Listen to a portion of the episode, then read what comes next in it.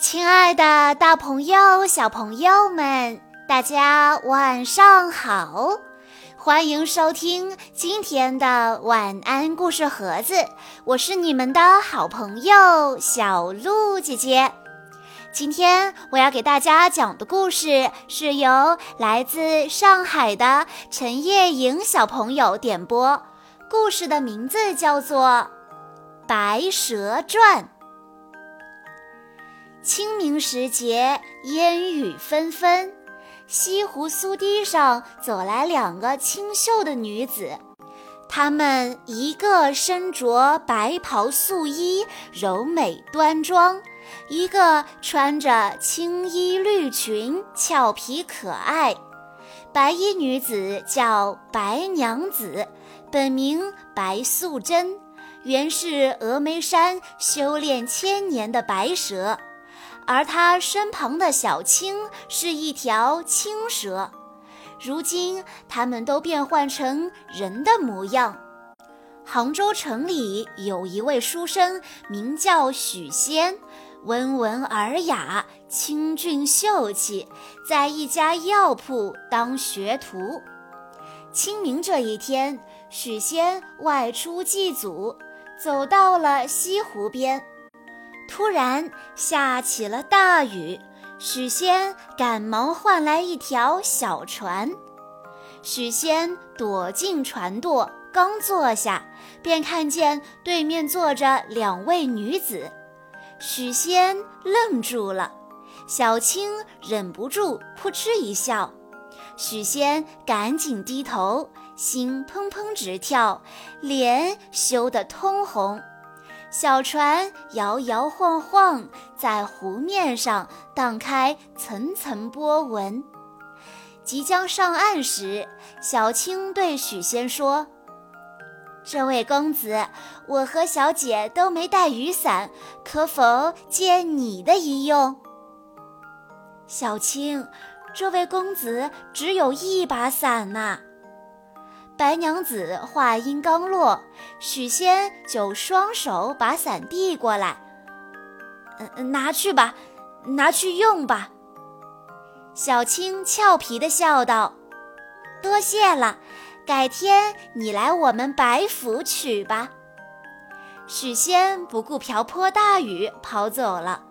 白娘子看出许仙是个老实温厚的人，对他心生好感。一个风和日丽的日子，许仙来到了白府。只见白府典雅古朴，像个大户人家。许仙当然不知道，这其实是白娘子施展法术变出来的。白娘子设宴款待许仙，看到白娘子妩媚温柔，许仙不免动心。席间，许仙说道：“我父母离世早，一直寄住在姐姐家里，希望早日学成医术，济世救民。”小青说道：“同是天涯沦落人。”想不到你和我姐姐是一样的遭遇，这从何说起呢？白娘子说道：“我父母去世的早，独留这大宅子。我虽然衣食无忧，但也盼望今后能够为父老乡亲做一些事情。”那天，白娘子和许仙聊了很久。他们情投意合，惺惺相惜，感叹相见恨晚。回家后，许仙把遇到白娘子的事告诉了姐姐。姐姐正为他的终身大事发愁呢。见过知书达理、谈吐不凡的白娘子之后，姐姐非常满意。于是没过多久，许仙和白娘子便结为夫妻。他们拜别姐姐，来到了江苏镇江。在白娘子的帮助下，许仙在当地开了一家药铺，取名保和堂。许仙善良勤恳，乐善好施；白娘子法术高明，暗中助力。每天来保和堂求医问诊的人络绎不绝。白娘子和许仙还经常帮助那些穷苦的百姓，免费给他们看病。保和堂受到了父老乡亲们的盛赞，声名鹊起。没过多久，白娘子怀孕了，无限的温暖与幸福在这个家庭蔓延。金山寺有个法号法海的和尚，有一天他路过宝和堂，觉得这里妖气很重，便走了进去。他立刻认出白娘子是修炼千年的蛇妖。在法海看来，蛇妖下凡一定会祸害人间。法海将白娘子是蛇精的事情告诉了许仙，希望他能离开白娘子。许仙并不相信，他说：“我娘子善良慈悲，花容月貌，方圆百里的人都知道她医术高明，怎么可能是妖怪？”法海问道：“问题就在这里呀，许施主。如果他真是和你我一样的凡人，怎么会什么病都能治呢？”被法海这么一问，许仙也起了疑心。从此之后，他暗自观察白娘子，可是。并没有发现有什么不寻常的地方，也就没有再把法海的话放在心上。快到端午节的时候，法海又来了。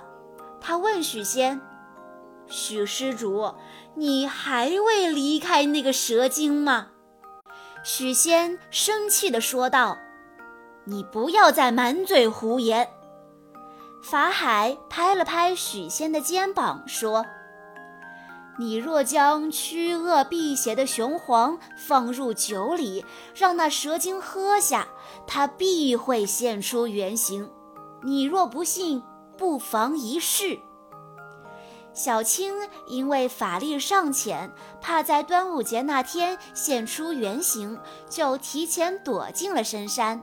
临行前，她再三地叮嘱姐姐要小心呐。千年道行的白娘子选择留在家里和许仙共度佳节，谁料节日那天，许仙不仅在门前插满菖蒲、艾草，还在酒里加了雄黄。白娘子并不知情，喝下了雄黄酒。顷刻间，白娘子真身显露，一条硕大的白蛇出现在许仙的面前。许仙吓得一头栽在地上，昏死过去。过了一会儿，酒力减弱，白娘子又恢复了人形，清醒过来，见许仙被自己吓晕，只有一息尚存。白娘子非常的内疚，她对赶到家里的小青说：“我要去昆仑山盗取灵芝仙草，救官人。”小青说：“都怪法海那个老秃驴，也怪许官人这么轻信别人的话。姐姐，这一路艰险，你可要小心呐。”告别了小青，白娘子转身飞往昆仑山，费尽千辛万苦，冲破重重阻挠，白娘子终于取回了灵芝仙草。许仙服下灵芝仙草后，转危为安，身体日渐好转。此时的法海依然不肯罢休，他诱骗许仙来到金山寺，并把他软禁起来，想方设法收服白娘子。白娘子一路辛苦地寻找许仙，终于到达了金山寺。白娘子向法海苦苦哀求。求您放了我家官人。法海冷笑道：“哼，大胆妖孽，敢来人间作怪！你若肯回去继续修炼，兴许我还能放你一马，否则休怪老衲无情。”白娘子继续哀求着：“我从未害过一草一木，念在我曾救济一方百姓的份上，请您放了我家官人。”小青冲到了法海面前，与法海展开较量。小青哪里是法海的对手啊？没几个回合便身负重伤，难以招架。白娘子还在一边祈求：“求您放了我家相公，放了我们吧。”此时的法海已经完全失去理智，他甩起禅杖，不断地挥打小青，眼看小青就要一命呜呼了。白娘子扶稳小青，从盘发上取下一枚金钗，迎风一摇。瞬间，天昏地暗，狂风不止，长江回流，巨浪滔天，浩荡的长江水，虾兵蟹将一起朝着金山寺涌去。法海这下慌了，立刻将身上的袈裟变成一道长堤，挡住了滔滔江水。白娘子加大法力，掀起惊涛骇浪。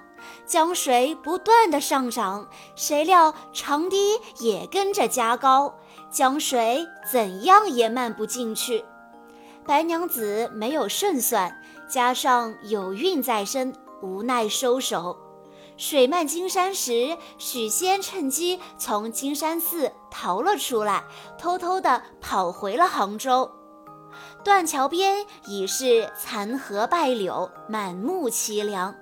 白娘子与许仙重逢了，小青看到许仙，气不打一处来，抽出宝剑就向许仙挥去。白娘子赶紧挡下，恳求小青放过许仙。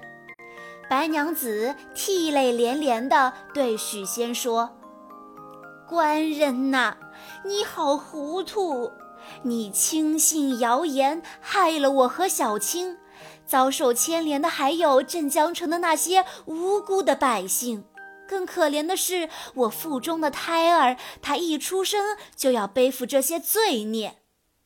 许仙脸色煞白，连忙伏在地上认错。几天之后，白娘子生下了儿子许世林。法海趁着白娘子的身体尚未恢复，冲入许家，想用手上的金钵将白娘子收服。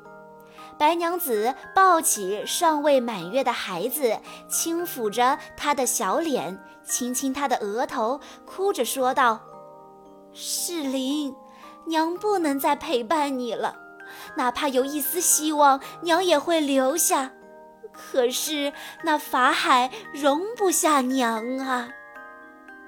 白娘子的泪水滴落在许世林脸上，许世林哭得更加厉害了。许仙苦苦哀求，却也奈何不了法海。我娘子虽是妖怪，却从不害人，都是你害得我们妻离子散。法海默然地念着“阿弥陀佛”，随后他把白娘子收入金钵。白娘子被法海镇压在西子湖畔的雷峰塔下，小青躲进深山，日夜修炼，期盼着能够早日出道，救出姐姐。转眼二十年过去了，许世林不负众望。高中状元，他得知自己的身世之后，他三次祭塔，想要救出母亲，小心感天动地。天上的仙人也来帮助小青和世林，将法海打败了。雷峰塔轰然倒塌，法海仓皇出逃，被关押二十年的白娘子终于重见天日。一家人幸福团圆，从此天伦共享。小朋友们，以上就是今天的全部故事内容了。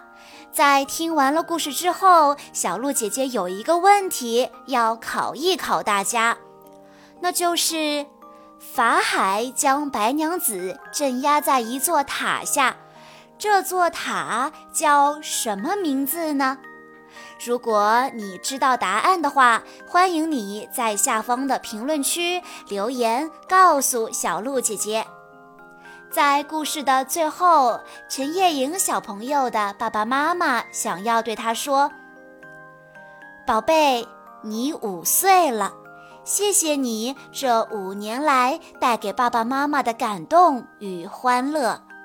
成长的路上要学会的东西很多，人生的路上会有各种挫折，爸爸妈妈希望你能。”正直、勇敢、坚强地去面对，用良好的心态面对你的人生，成为一个优秀的人。小草莓，你是圣诞老人送给爸爸妈妈最棒的礼物，我们永远永远都爱你。小鹿姐姐在这里也要祝陈叶莹小朋友圣诞节快乐。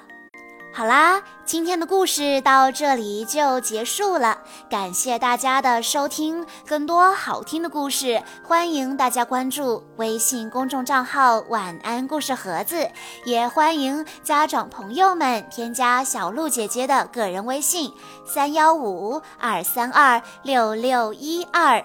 我们下一期再见喽！